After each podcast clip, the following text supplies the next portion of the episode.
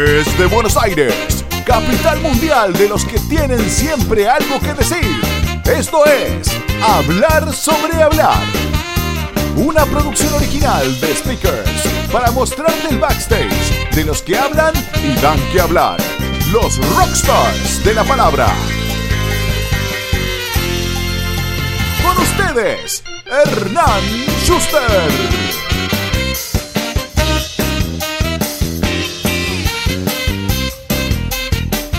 Él es muy curioso y súper ecléctico. Es doctor en filosofía y trabajó durante mucho tiempo sobre la filosofía de la mente, aunque hoy está enfocado en los cruces entre filosofía y tecnología. Además, es periodista y publica regularmente en la revista Viva de Clarín, en La Nación, en Information Technology y en Página 12. Es autor de seis libros propios y de varios más que escribió para otros, pero eso es secreto de Estado. Es docente universitario en la UBA y de posgrado en la Universidad de San Andrés. Seguramente lo conozcas de alguno de sus múltiples podcasts y newsletters, que siempre tratan sobre sus tres ejes, filosofía, tecnología y cultura pop. Es devoto del comandante Ricky Ford y de otras figuras bizarras de nuestra farándula local. Tiene una colección gigante de globos de nieve y otra de medias y todos los santos días nos recuerda qué día es desde su cuenta de Instagram, arroba Capitán Intriga. Bienvenido a Hablar sobre Hablar, Tomás Balmaceda. Capi querido, ¿cómo estás? Bienvenido a Hablar sobre Hablar. Gracias por estar ahí del otro lado para charlar un rato. Por favor, Hernán, un placer pasar este momento con vos. Sospecho, no te quiero poner presión, pero sospecho que este va a ser un episodio muy divertido porque estoy seguro que tenés un montón de anécdotas para compartir. Así que sin más preámbulos, vamos a la primera pregunta. ¿Cuándo fue ese momento donde diste tu primera charla como speaker? Mira, no soy la persona que tiene la mejor memoria, pero bueno, yo soy profe universitario, estudié filosofía y soy profe desde 2006, así que hace mucho tiempo. Pero sí tuve como varias cosas en mi vida. Soy cero místico, no tengo muchas ideas así como metafísicas acerca de la realidad, pero sí yo creo mucho en ponerme objetivos. Y sí me acuerdo mucho eh, de haber ido a una charla en la rural y eh, no sé, supongo que habrá sido 2008, 2009, y haber dicho, yo quiero trabajar de eso.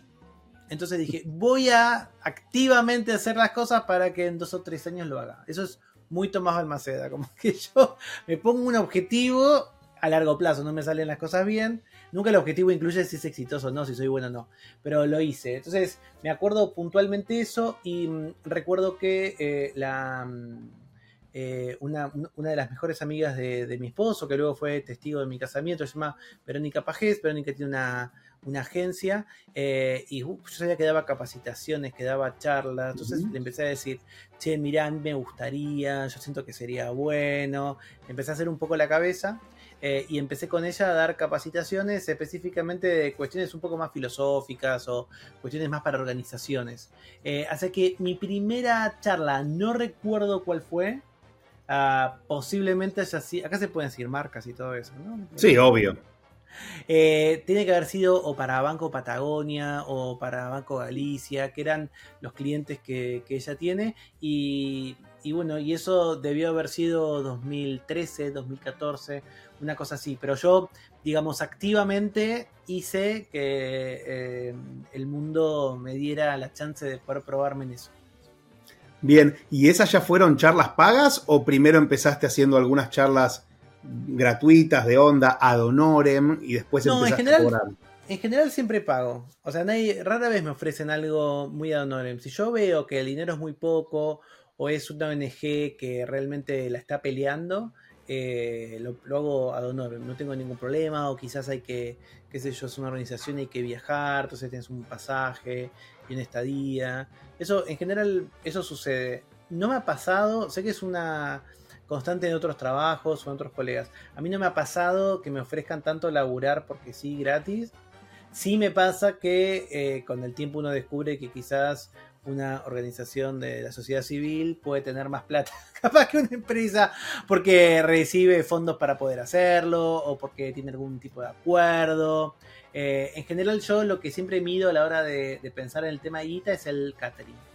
Si yo veo que el catering es muy bueno, Yo suelo usar eso como, como argumento cuando la plata es mala. Y es tipo famoso porque un día lo dije y una chica me dijo en una reunión, ah, me habían dicho que vos hablabas del catering. O sea que espero que por lo menos esto también ayude a, a, a disfrutar eso. Vos estás haciendo un evento que realmente estás sentado, paradito, mirando al escenario. Arriba del escenario pasan muchas cosas. A veces pasa alguien como vos, como yo, como tus invitados que están hablando, ¿no es cierto? Esa persona cobra un honorario Vos estás viendo a esa persona sentada, pero también estás viendo el catering, porque atrás de esas personas están, qué sé yo, los chicos que te sirven el agua, el, sanguchito, el jugo, lo que, lo que sea. A mí no me cabe en la cabeza que lo que está en tu espalda tengas que invertir más de lo que está adelante. No digo que yo valgo como un sanguchito de miga.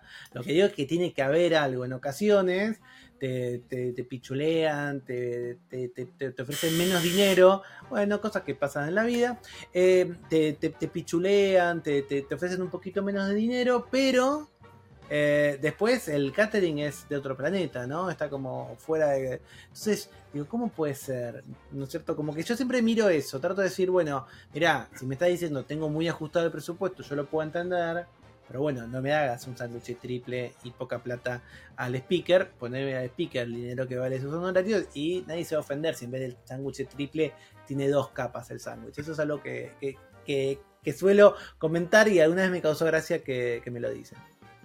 Es muy loco, sí. Habla obviamente de, prioridades. ¿Dónde está puesta la prioridad?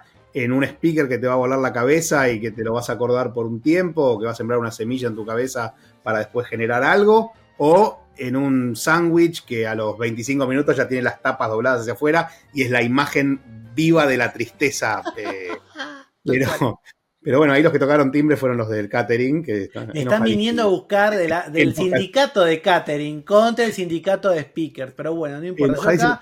no, no, yo acá me lo voy a jugar por todo. No, Hernán, yo me juego todo, no me importan las presiones. Vamos hasta el fondo hoy. Escuchá, Tomás. Eh, bueno, se me fue lo que iba a decir, pero no importa.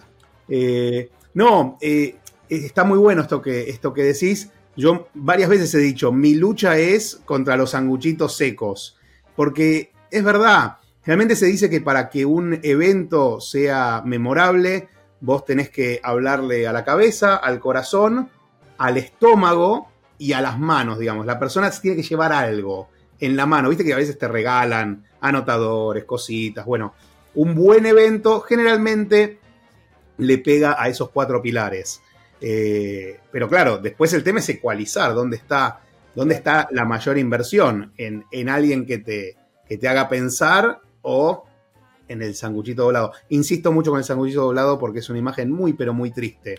Eh, bueno, volvamos, volvamos. Eh, pregunta profunda. ¿Cuál es tu propósito en dar charlas? ¿Para qué das charlas?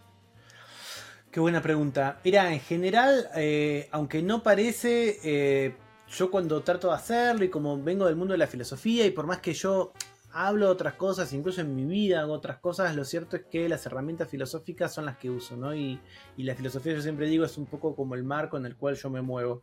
Y la filosofía debería, en principio, entre muchas cosas que puede hacer, incomodar. Pues no quiero incomodar de que alguien se sienta, digamos, eh, mal o triste o se quiera ir. Yo quiero inquietar, ¿no? Que esa persona diga, ok, esto que mm, siempre miré de una manera, ahora entiendo que se puede mirar de otra forma. Y eso me parece súper valioso. Y en general suele ser como, como la marca de las cosas que yo hago. Eh, tengo la fortuna de que soy muy activo y de que soy también como de una manera muy, muy inquieto, pero mm, de, las cosas que siento que yo agarro es, nunca es un tema súper revolucionario o algo completamente distinto, pero es el enfoque que se le da.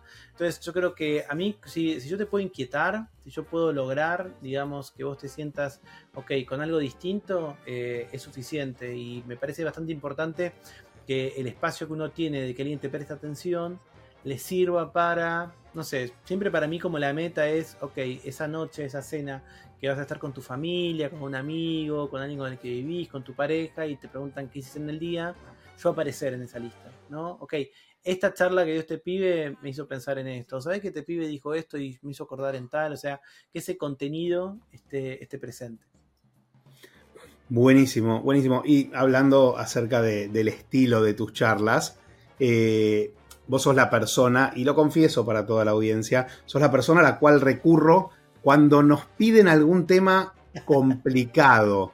Es como, che, Capi, me, están pidiendo una charla sobre identidad. Eh, y, ahí al toque vos me mandás un abstract hermoso y bueno, ahí, ahí avanzamos. Pero, pero sí, sos, tu, perfil es definitivamente único. Eh, y es, eh, por decir algo, ecléctico, ¿no?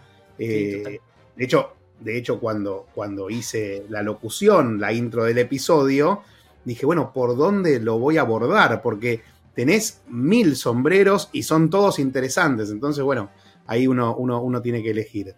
Eh, si tuvieras que definir tus charlas en, en, un tweet, en una oración, algo cortito, ¿cómo dirías que son tus charlas? En general lo que yo busco siempre de las charlas es que sean un cruce. Y eso me parece que es lo que hace que sean distintas de otras cosas. Pero yo también, en general, en mi vida, como verás, yo tengo pocos recursos, lo repito mucho, pero tengo pocos. No, yo lo que trato siempre, a la hora incluso de escribir una nota o escribir un libro, es el cruce. Porque me parece que gente que estudia filosofía hay mucha, gente que quizás pueda hablar de tecnología o que pueda hablar de temas de organización o que pueda hablar del impacto, no sé, de redes sociales o de influencia, hay un montón. A mí yo siempre creo que es el cruce lo que te hace distinto y lo que hace que algo sea diferente.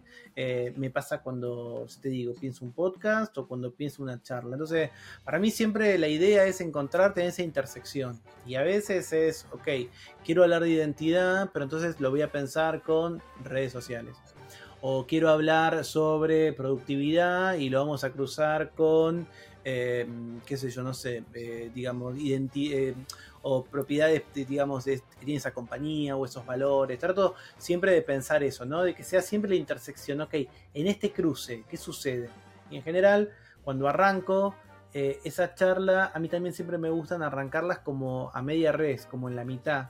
Yo digo, uno, nada, y eso es algo que también, nada, vos conocés muy bien y también me inspiro en cosas que vos haces, es, son esos grandes contadores de historia los que nosotros tenemos que encontrar, ¿no? Como, como inspiradores. Entonces, a mí como que la estructura tradicional, que yo también cuando empecé esto lo hacía, obvio, que era bueno, ok, me presento con mi fotito y digo quién soy, cuento cuál es el escenario en el cual estamos, tirás unos datos y a partir de ahí te digo qué voy a hacer.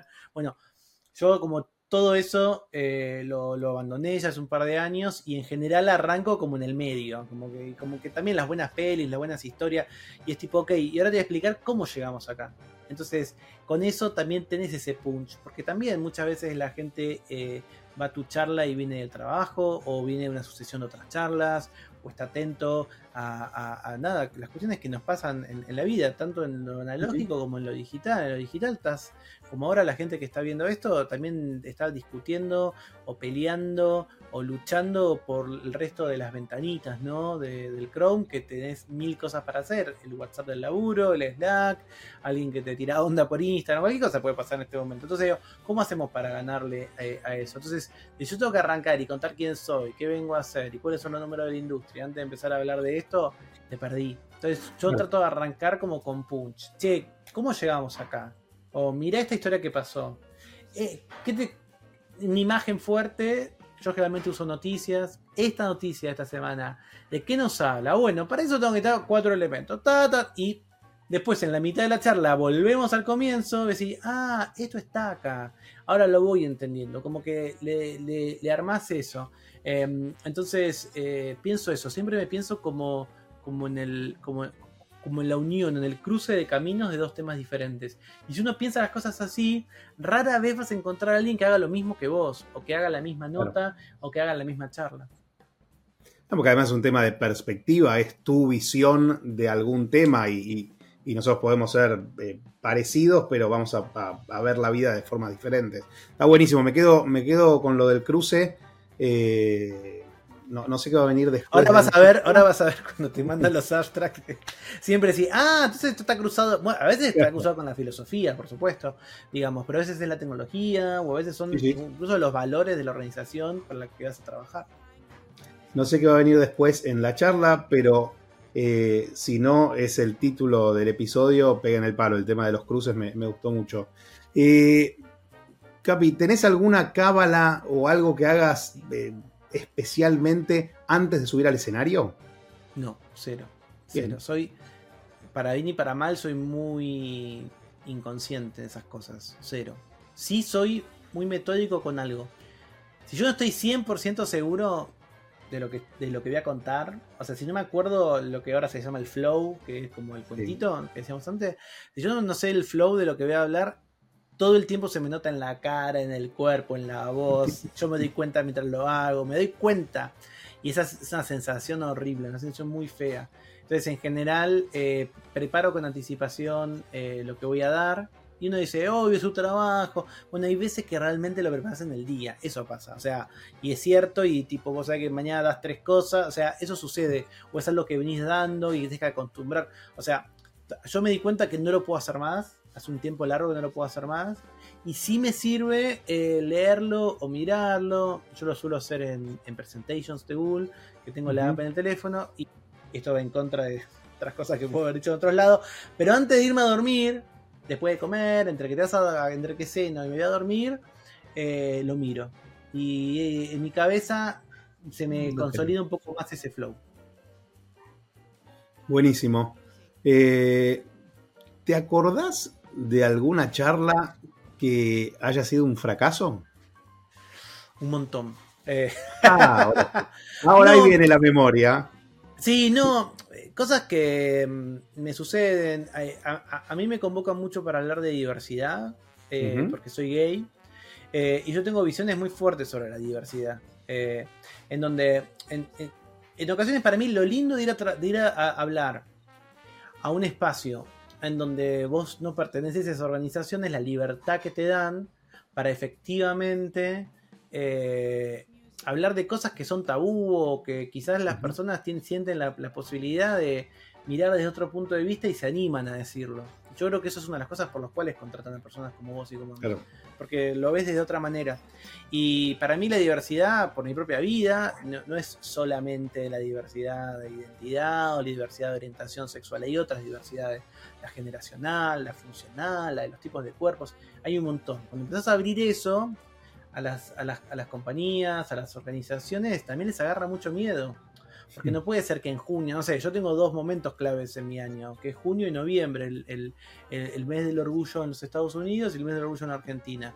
Siempre ahí doy cosas. Y para mí como que tengo que armar algo primero distinto, porque en ocasiones es la misma compañía que como tengo la fortuna de que me va bien me vuelven a llamar y tengo que hacer lo mismo distinto. Y por supuesto por suerte la sociedad ya va cambiando. Yo ya no tengo que explicar lo que es una persona trans. Y mucho tiempo lo tuve que explicar y está perfecto. Porque yo también ahí veo que hay gente que capaz te dice ok hablemos de diversidad y capaz la diversidad antes era hablar de que las mujeres eran personas porque básicamente era tenía que explicar mira que una mujer también es una persona eso cambió por suerte pero a mí no me sirve si efectivamente no hay después cosas que, que, se trasladen de la charla a la, vida cotidiana. Entonces yo siempre arranco esas previas preguntando, la pregunta más incómoda del mundo es, ok, contrataste a alguien trans, ¿a qué baño va?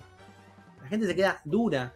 Y pasa en Puerto Madero, pasa en, eh, en Microcentro, pasa en Belgrano, pasa en el Instituto Tecnológico y pasa en una empresa de Sunchales. Pasa en todos lados. O sea, no, eso no cambia. Entonces, en ocasiones ahí yo soy, como te digo, tengo gran demanda, pero soy bastante picky como seleccionador de las cosas que hago.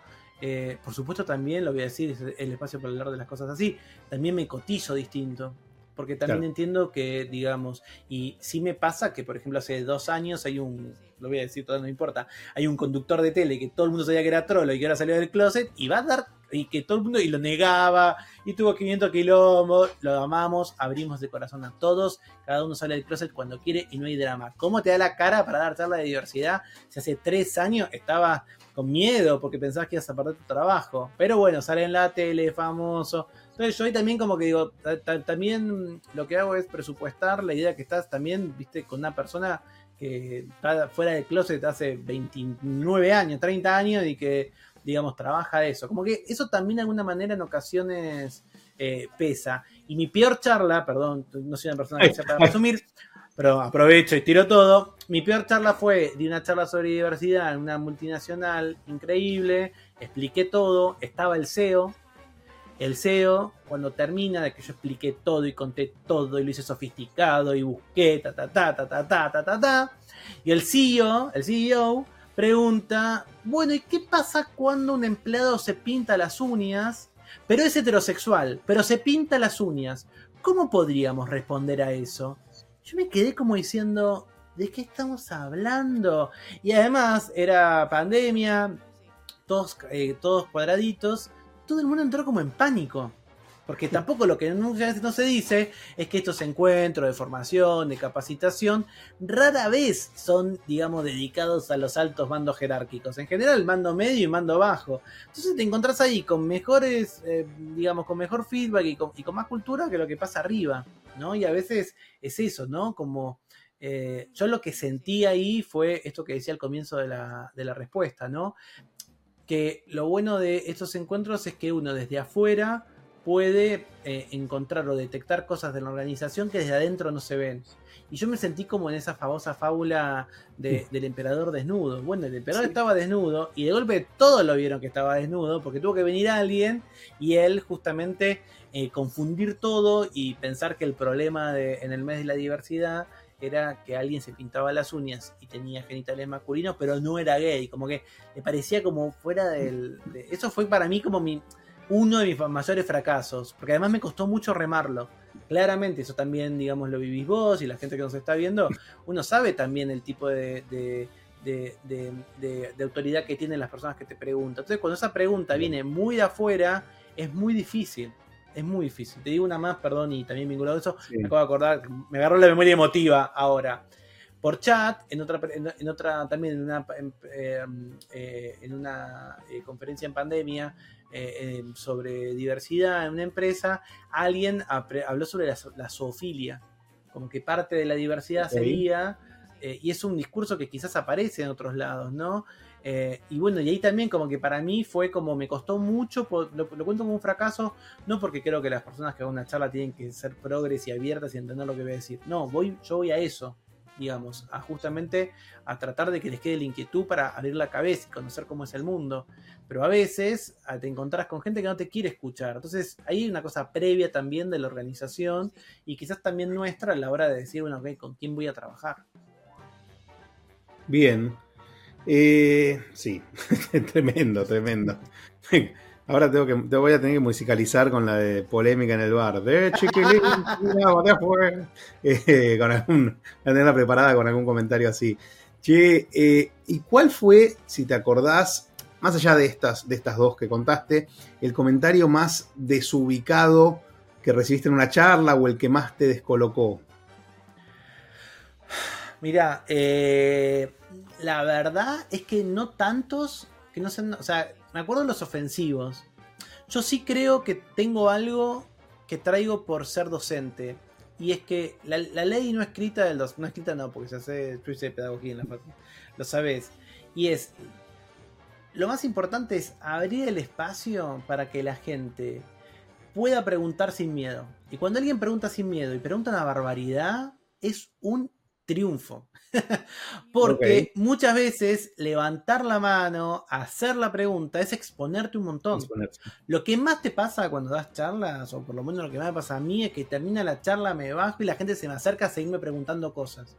Y quizás cuando vos decís, bueno, alguna pregunta, quedó algo sin saber, nadie levanta la mano. Pero no es que te tienen miedo a vos, o por lo menos yo siento que a mí no me tienen miedo. ¿A qué tienen miedo? A levantar la mano y quedar expuesto frente a todos sus compañeros para decir algo. Entonces, cuando hay, hace una pregunta y uno quizás a veces le pasa que decís 30 veces una palabra, suponiendo que esa, eh, esa organización, ese grupo de personas o esa audiencia la conoce, y alguien te pregunta es, ¿pero qué te referís con? Y vos decís, ah, wow, acá le reyó. Como que modulé mal en, en en, en, las fichitas que haces cuando haces una charla, que vas modulando los niveles o el tipo de público. Modulé mal. Eh, entonces, para mí no es algo que me haya desubicado mucho, aunque a historias tengo mil, eh, hmm. pero para mí es algo como súper agradecido, ¿no? Alguien que se animó y preguntó, siempre que hay una pregunta insólita, hay atrás cinco personas que también la piensan y no se y animaron a hacerla. Entonces, eso eh, en ocasiones sucede. Y otra cosa que a mí me pasaba, sobre todo cuando arranqué, yo cuando arranqué trabajaba y me presentaba y hacía esto que les contaba yo como más clásico de quién soy, qué hago, todo eso. Eh, yo mucho tiempo me dediqué a la filosofía de la mente y es un área de la metafísica. Entonces yo decía que estaba especializado en metafísica. En filosofía, metafísica es el estudio de la naturaleza de las cosas, ¿no? Como un estudio duro. Pero para mucha gente la metafísica son los extraterrestres, los fantasmas, todo eso. Entonces, había gente que yo te ponía ese primer slide con mi cara y mi, mi título, y después de 20 minutos, 25, una hora hablando, cuando tenía que preguntar algo se quedaba solamente con eso que no se había podido superar y me hacía alguna pregunta de alquimia, de brujo, cosas que pasan. hermoso, hermoso. ¡Ey, los extraterrestres para cuándo? Bueno, más o menos, más o menos. Era como, no, ok, perfecto. No, no voy a decir nunca más eso. Bueno, eh, ¿te acordás cuál fue esa charla, si hubo alguna, esa charla ladri, una charla que dijiste, me están garpando por esto y no lo puedo creer.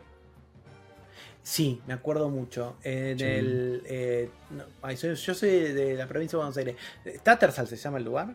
Es sí. el, el Tattersall, que es acá en la ciudad de Buenos Aires, como más que el hipódromo, no sé, es como un palacete ahí, en el, ahí sobre esa calle.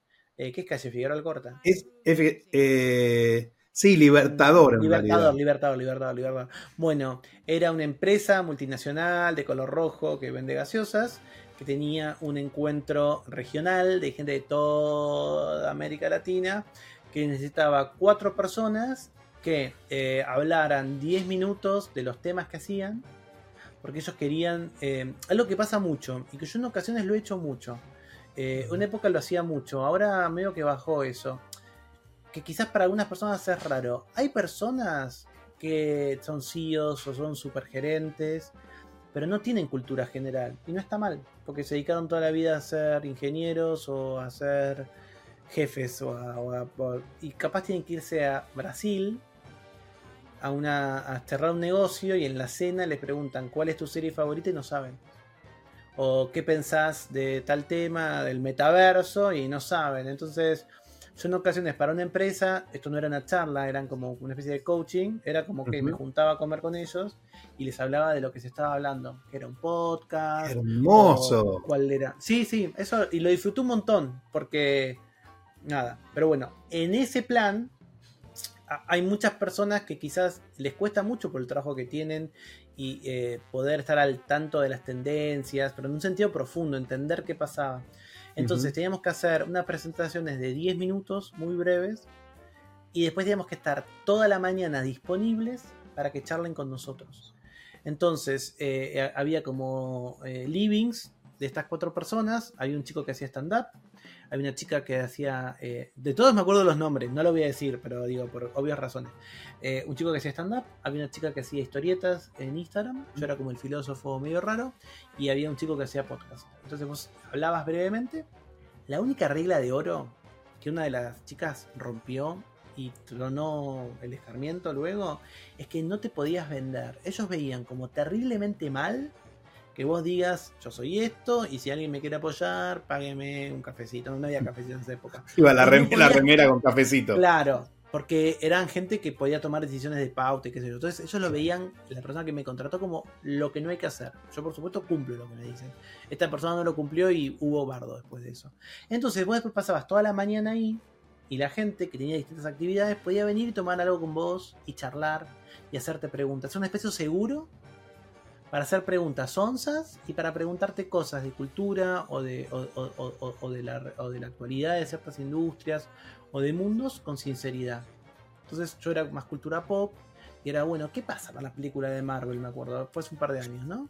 Eh, y mm, lo primero que era, era imposible que yo lo contara, imposible total, que eso es algo que vos también has pasado, digo, muchas veces son encuentros que no puedes pensar ni una story para nada, y por otro lado, era la disponibilidad de quien quería venir a charlar con vos. Y obviamente ahí la, la paga estaba bien y no podías venderte a vos mismo, pero estábamos los cuatro diciendo, hagamos una buena presentación cada uno, porque si no vamos a estar toda la mañana aburridos, Pero bueno, también eran amables y iban girando. Pero estaba como la esquinita del capitán y la gente podía venir y charlar conmigo. Nada, algo divertido. Está bueno, a mí me, resulta súper interesante. Con eso me pagué eh, una quinta con la que me fui de vacaciones con mi familia. Hermoso. Muy bueno, bueno, gracias. Eh, empresa de que no sabemos quién es, no, que no, olvide, no, sabemos qué nombre es, exactamente. Eh, ¿Cuál fue, eh, Capi, el lugar más raro o más memorable en el que te tocó dar una charla? Mira, donde yo más me acuerdo fue una charla que en el, en el Teatro eh, Coliseo, eh, que me invitó Fabri Ballarini, que hacía unos encuentros, bueno, que de hecho nos presentó Mario Pergolini, tu invitado en uno de los episodios, eh, y estaba a full el teatro, pero a full, yo nunca había subido un escenario que estuviese a full. Mi charla quizás más grande fue en la rural, en un super escenario, pero la gente estaba haciendo otras cosas también. Era como que mil cosas pasaban, porque era un festival, y mucha gente se acercaba y te miraba, pero la infraestructura de los camarines de la rural, el espacio, todo eso es todo gigante. Pero ahí estaban sentados mirándote. Y me acuerdo mucho que teníamos un bloque donde estaba eh, yo y estaba em, Sol Despeinada, la médica sexóloga. Y Sol, medio que estaba arrancando, me dijo, me muero de nervio, no sé qué hacer. Y yo como digo, yo soy re caradura, yo digo, voy y entro. Y, dije, y me dije, ay no, estábamos afuera, estábamos como, en, como en, detrás de escena, literal, detrás del escenario, y mirábamos por, por, por, por uno en, en, Dija y veíamos toda gente. Me acuerdo que ella estaba muy nerviosa. Yo dije, se va a desmayar. Yo no la conocía ella, no, no, o sea, no es la figura que soy. Se va a desmayar, se va a desmayar puso un pie en el escenario y es la Sol de Peinada que todos conocemos. ¡Wow! Y todo se vino abajo, qué sé yo. Eh, pero me acuerdo esa idea y digo, esta chica que no conozco, unos rulos gigantes, era una chica muy especial, yo no terminaba de no conocía. Me parecía rara. Pero no era como esos que vos también y yo conocemos mucho y los que nos están viendo también, que se hacen los, ay, qué nervios, qué nervios, y después la rompen. No, esto era en serio, como, como eh, no sé, como orgánico, digo, se desmaya, tipo, se nos muere ahí. Eh, y no, sé que esto me acuerdo. Y, fue una gran charla y además, nada, como todas las cosas que hace eh, Pergolini, se filmó del carajo y también me dio mucho laburo eso. Me pagaron. Bueno. Y me dio mucho laburo porque esa fue una charla que, que salía mucho en YouTube y bueno, obviamente también sabemos eso nosotros, ¿no? Tener que vendernos en ocasiones es poder tener material disponible en YouTube o, en la web profesional, porque eso lo convoca más, digamos, quizás la persona que piensa en vos está convencida, pero tiene que presentarlo a un board o a más personas, y cuando tenés esos links, ¿no? Es mucho, yo no tengo un reel, o sea, no tengo, digamos, una presentación oficial de trabajar de eso, pero si me googleás, se, se entiende bastante lo que hago. Buenísimo, yo todavía estoy tratando de entender, porque como dije antes, sos muy versátil. eh, pero, ¿y te acordás si hubo, si, te acordás, eh, sabemos que la memoria a esta edad ya empieza a fallar un poco, eh, ¿cuál fue la persona más grosa con la que compartiste escenario, con la que compartiste evento? Mm, supongo que son tan grosos todos que no me acuerdo. No, no me acuerdo, o sea, no, en general no. Sí tengo lista negra, ya que estamos hablando acá, son quitado. No, hay dos personas con las que yo no comparto espacio. Y pregunto y no lo tengo. Después si quieres en privado te digo. Pero no, porque por cosas eh, justificadas. No quiero compartir espacio con esas personas. Yo ahí sí soy súper hincha. Y también tengo un textito guardado que siempre copio y pego. Y es que yo sí busco que haya paridad de género. ¿no? Bien. Y en general genera incomodidad, pero se cumple. O sea, solo una vez no se pudo. Y me lo dijeron y me explicaron la típica, que no hay mujeres que hagan esto. Bueno, prefiero no estar. Pero bueno, eh, como que hay algo ahí en mi cabeza y, en mi forma de ser que ese tweet o ese story siendo con la cara de los cuatro hombres y yo siendo una de las cuatro, no me lo banco. No me lo banco y eso lo tengo. Eh, no, no, digamos, más allá de los chistes, mm, me ha tocado estar con gente de la que aprendo un montón. Yo soy muy fan de mirar charlas, soy muy fan de copiarlas, de inspirarme, no copiarlas textual porque como dijimos, como uno trata de pensar en, intersección, nunca tu charla es igual a otra, pero le saco cosas, veo cómo lo hacen, cómo lo enganchan y trato de adaptarlo a mi manera. Yo no tengo un, no tengo un modo empático, o sea, si algo yo sí eh, envidio de la gente es la gente que es como ese tipo de charla que te hace llorar, que, te, es cercana. Eso a mí no me sale, yo soy muy analítico. Pero sí tengo a favor que eh, cada vez las hago más ágiles. Sin correr, porque alguna vez me lo han hecho que muy rápido, pero sí trato de pensarlo. Y quizás mi, mi, mi aprendizaje este año, eh, de paso, puedo decir un chivo, ¿no? O sea, tipo, Obvio. estamos diciendo. No, eh, eh, me contraté eh, en doméstica, en un lugar que hacen cursos. Sí. Eh, ¿Qué problema tengo yo? Yo pienso todo en palabras. Mi cabeza son palabras, ¿no? Hay gente que la cabeza es música, hay gente que la, que la cabeza son dibujos, fotos. La mía son palabras. Y a mí siempre me gustó tener lindas presentaciones. Como que el PPT de atrás sea una linda presentación. Ahora bien, tenía que contratar a alguien para que lo haga, porque no me salía cuando me dejaban solo. Entonces me hice un curso en el verano, de, literal de enero, de, eh, me compré tres niveles. De una italiana que te enseña a hacer presentaciones con Keynote, que es un programa de Mac. Eh, Sí. lo puedes adaptar a quien vos quieras, al programa que vos quieras. Mi consejo es no hagas el nivel 1 porque es una pelotudez, pero el 2 y el 3 me sirvió mucho. Eh, trato siempre de mejorar. Eh, no sé, te puedo decir a quién entrevisté, al más grosso que entrevisté, que eso me encantó. A ver. El más grosso que entrevisté fue Steven Spielberg. Bueno, tranquilo. Gana, bueno, capaz. Bueno, Mario dijo eh, Mick Jagger. Para mí, igual Steven Spielberg le gana a Mick Jagger, pero bueno, lo ponemos ahí, están ahí cabeza a cabeza. Son ligas diferentes, pero sí, grosísimo. Sí, re grosso. Y además, fuimos a ver una peli de él y terminó de ver la peli y nos dijo que es un genio, por eso es el genio que es.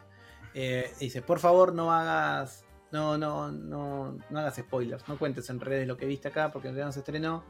Porque que vos y yo hayamos visto esta película juntos, para mí te hace parte de mi familia. Así que no me gustaría que mi familia me traicione.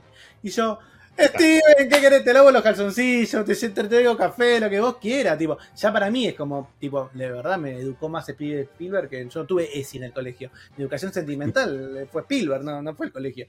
Entonces, bueno, me acuerdo de eso. Excelente. Bueno, le mandamos un abrazo a Steven, que seguramente nos está mirando. Esteban seguro. Eh, y vamos ya, empezamos a cerrar esta primera Uy, parte. sí. Quiero preguntarte cómo haces. Bueno, es que no, no, no, no es una, no al lugar la pregunta, porque la pregunta era cómo haces para no aburrirte de tu charla, pero ya en todo lo que fuimos hablando me, me- me diste a entender, eh, o le diste a entender al, al público, a la gente que está mirando, que no hay dos charlas tuyas que sean iguales. No, sos No, un- pero sí hay un menú por año. Yo arranco los años y armo los, los temas que quiero hablar. Un documento que te habré mandado. Es tipo, yo quiero hablar de esto este año. Ahora, sí es clave, y es alguien que está arrancando, capaz no se lo sabe, el resto de las personas seguramente que sí. Sí es clave que la persona que se sienta a escucharte tiene que entender o tiene que convencerse de que le estás, le estás hablando algo que es para él.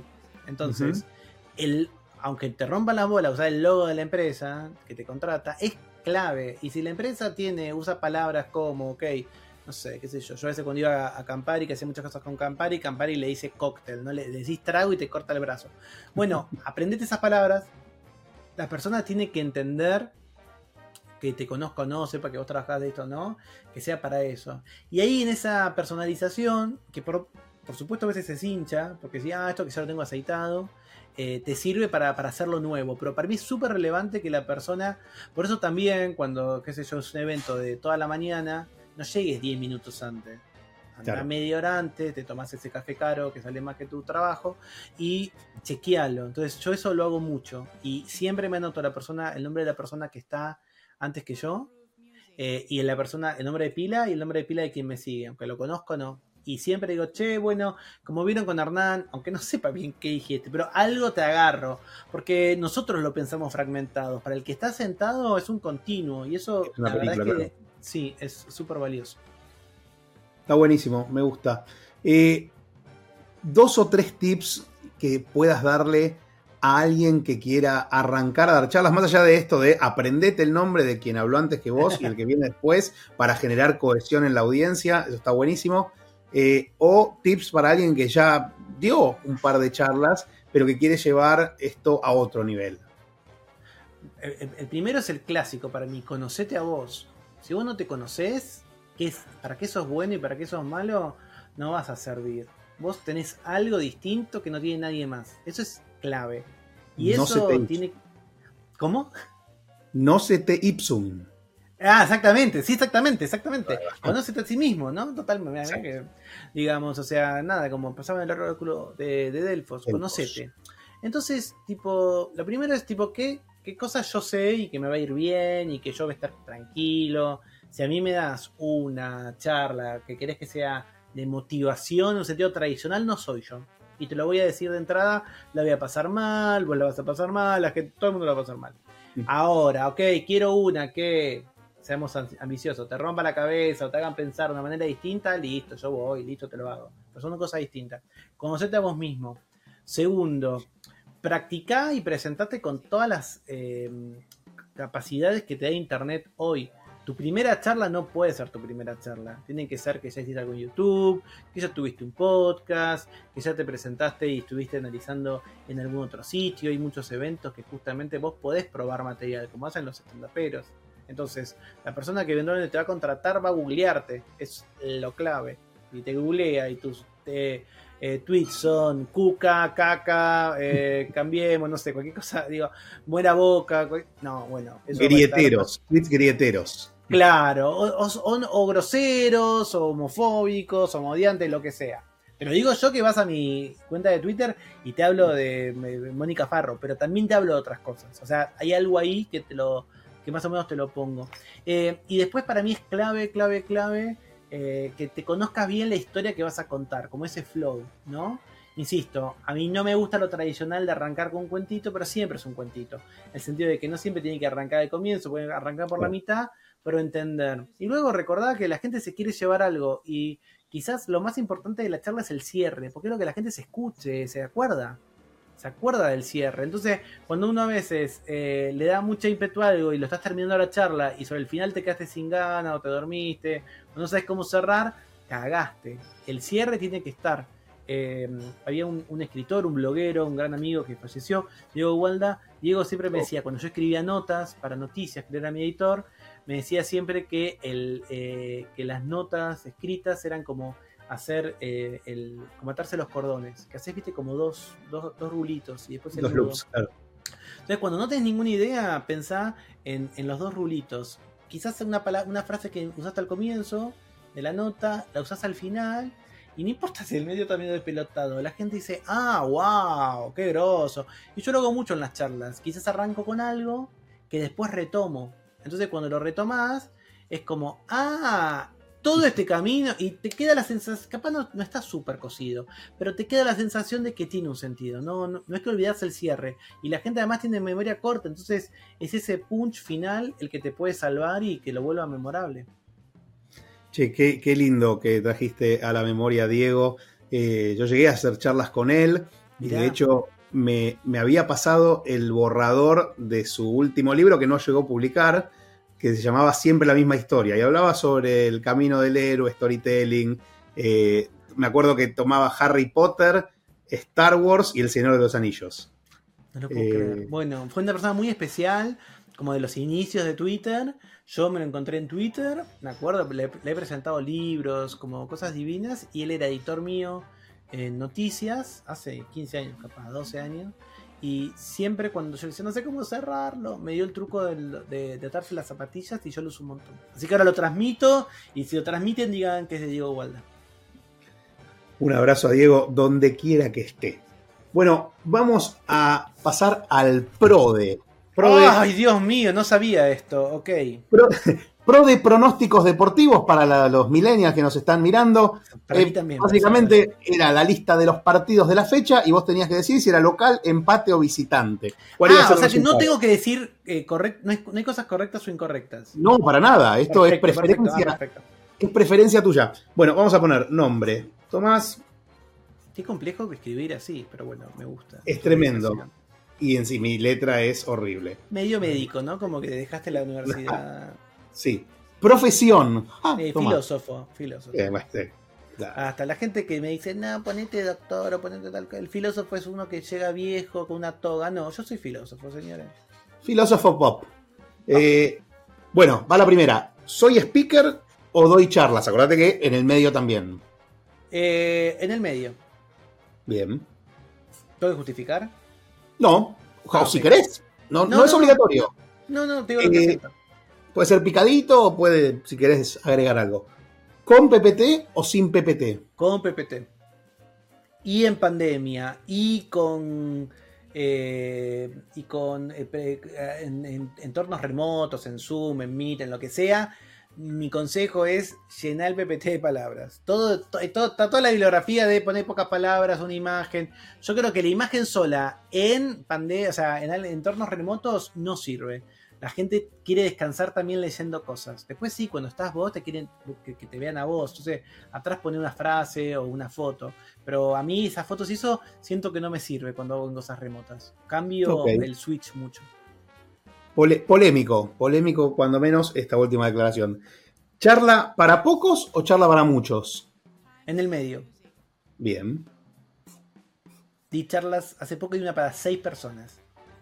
Hermoso, qué, qué cagazo también es. Qué cagazo. Es muy difícil dar para poca Obviamente- gente. Y además, obviamente, seis personas son seis personas power, en un lugar power y qué sé yo. Y ahí, bueno, es la que hay. Eh, ¿Charlas presenciales o charlas online? Y presenciales. Mi corazoncito, nada, quiere que sea presencial. O sea, puedes medir, el, medís algo que no se mide de otra manera, que es el clima. Y eso también, para los que están empezando y ven esto, y los que ya lo tienen lo saben, medís el clima, es como algo medio, no sé, medio raro. Yo lo veo también en las clases. Y podés pegar volantazos, o te funciona un chiste, entonces lo haces dos veces, tirás un chiste, no funciona, nunca más lo haces. Como que si no, no, no, no lo puedes medir, la gente uno siempre tiene, yo tengo tres o cuatro que miro fijo. En general, gente linda, así que si te miré en una charla, mandame un DM. Pero estoy po- poniendo así y sin presencialidad es re difícil. Sí. Y más que hay plataformas que no están preparadas definitivamente para eso. No ves nada, ponés- ves iniciales. ¿Qué sé yo que hay atrás de las No. iniciales? Y lo peor es que cuando pones, eh, bueno, vamos a decirlo, Compartir. señores de Microsoft, Teams, Sí, vos ponés Teams. modo presentación y dejás de ver a la gente, tan loco. Quiero ver, tipo, la gente, tipo, encima lo mejor, bueno, vivimos en la Argentina, tipo, se te corta internet y estuviste 20 minutos hablando y la gente, tipo, se fue a otro lado. Dale, Bill Gates, ponete una pila. Cuando, cuando lo entreviste para el podcast, ahí, ahí Dale, me cantar parece bien. 40. Eh, ¿Micrófono de vincha, corbatero o de mano? De mano, Backstreet Boys total. Y algo medio fálico para que no lo digan en comentarios, lo digo yo primero, listo. Everybody, no, nunca haría un comentario así. Eh, ¿Guión a rajatabla o haz de la improvisación? En la mitad, exacta, en la mitad exacta. Odio improvisar y odio recordar guiones. Hice las dos cosas, las odio. Te ha tocado, te ha tocado en pandemia hacer una charla eh, TEDx. eh, y ahí hay que, hay que recordar bastante.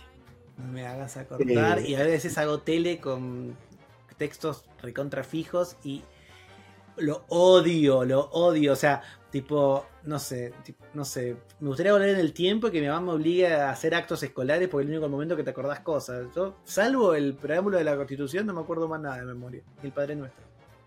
Está muy bien. ¿Nervio cero o nervio siempre? Nervio cero, ¿sabes? Pero no de canchero, de inconsciente. Nunca me pongo nervioso. Buenísimo. Y te creo, además te creo. No, no es como que tipo, bueno, qué sé yo, no sé, acaban de. Salía la. Mirá, me pasó eh, que una vez, tipo, eh, se había armado un recontra eh, quilombo, ¿qué era? Ah, sí, eh, renunció más, eh, eh, cam- cambió el ministro de Economía. Estaba Sí. Beatakis y entra Massa, ¿no? Sí. Y fue tipo dos minutos antes de que yo pudiera dar una charla para eh, una asociación que eran como, no sé, 300 personas del mundo de- de- de- del campo, ¿no? Del agro. Obviamente empezó a ser como tuk tuk, la gente se fue yendo, tipo, eh, soy de la mesa de enlace, soy de tal cosa, soy tal otra, y todo, ay, qué bajón, qué vas a... No, no voy a hacer nada, la voy a seguir dando. Y la di perfecto, Claro. divino, quedaron seis. Seis, que eran seis jóvenes piola que me ubicaban de redes, y después salimos y el mundo había cambiado, y bueno, cosas que te pasan. No me pongo nervioso. Buenísimo. Y la última. ¿Speaker se nace o speaker se hace? No. Ay, qué. Sos muy bueno con eso. Y en la mitad. Odiaba. ¿Cuántos en la mitad me quedaron? Perdón, no me gusta ser tibio. Pero hay un poquito. O sea, hay gente que naturalmente lo hace y gente que naturalmente eh, le cuesta, pero lo puede mm, mejorar. Para mí lo peor, yo siento que soy de los que, eh, que naturalmente, no sé si soy bueno en el escenario, pero aprendí bastante y creo que eso me hace mejor porque el que es muy canchero, porque nació así, a veces no se sigue esforzando por cambiar, ¿entendés? Es como, bueno, ya la sé de taquito. Y esos a veces los ves caer y los ves caer power. Yo Que he hacen vivido ruido, claro que grandes sí. nombres argentinos que he visto que digo, ay Dios mío, te... es difícil. Y a veces también es cierto, que también lo damos como un consejo para alguien que quiera trabajar de eso o que tiene que contratar gente. A veces alguien muy bueno en algún ámbito, llevarlo a, dar una charla no está bien. Ponle un periodista al lado que le haga preguntas eh, y te va a resultar mejor, porque eh, si fue un gran técnico de fútbol o si es una actriz increíble o si es un científico total, eso no garantiza que pueda transmitirlo a pesar de que sea muy bueno en lo suyo es un excelente tip para gente como yo, pero yo ya lo sabía. Eh, así que, bueno, eh, hemos llegado al final. Eh, voy a pedirle ahí a producción que me ponga el resultado del PRODE. Muy bien, ahí está. Así quedó el PRODE de este episodio de Hablar sobre Hablar. Ahí va. Perfecto. Bueno, siempre para terminar traigo traigo al gran Steve Jobs, maestro de la, oratoria, maestro de la práctica. Eh, y viste que él siempre tenía ese One More Thing, una cosita más. ¿Hay algún One More Thing de Tomás Balmaceda? Ay, que me salió ahí, Tomás Balmaceda, para cerrar este episodio de Hablar sobre Hablar. Cualquier ocasión de una, de una charla, de, una, de una conferencia, de un workshop, de cualquier momento, uno tiende a pensar que es algo como unidireccional, porque estás en un escenario con micrófono y las personas están de otro lado y capaz no tienes el micrófono. Hay que tratar de romperlo y siempre pensarlo como un diálogo, incluso cuando esa persona no te pueda responder de manera automática. Si es unidireccional, no va a funcionar, ¿no? Entonces yo creo que para mí es como rescatar ese arte de la conversación eh, que, que es relevante. Si lo pensás como una conversación, creo que te va a salir más fluido y también te va a quitar el peso de decir yo estoy diciendo esto monolítico que no cambia. Bueno, cuando conversas vas como modificando, cambiando y eso me parece importante. Genial, genial para este cierre. Gracias Capi querido por, por esta charla divertida. Lo arriesgué, lo dije y creo que se cumplió. Eh, un placer siempre hablar con vos. Me encanta. Eh, me despido de toda la gente que está del otro lado y eh, suscríbanse al canal, me gusta, todo lo que decimos los que, los que hacemos algún tipo de contenido para que esto le llegue cada vez a más gente y para que no se pierdan nada de lo que va a venir. Nos vemos la próxima, eh, gracias de vuelta y chao.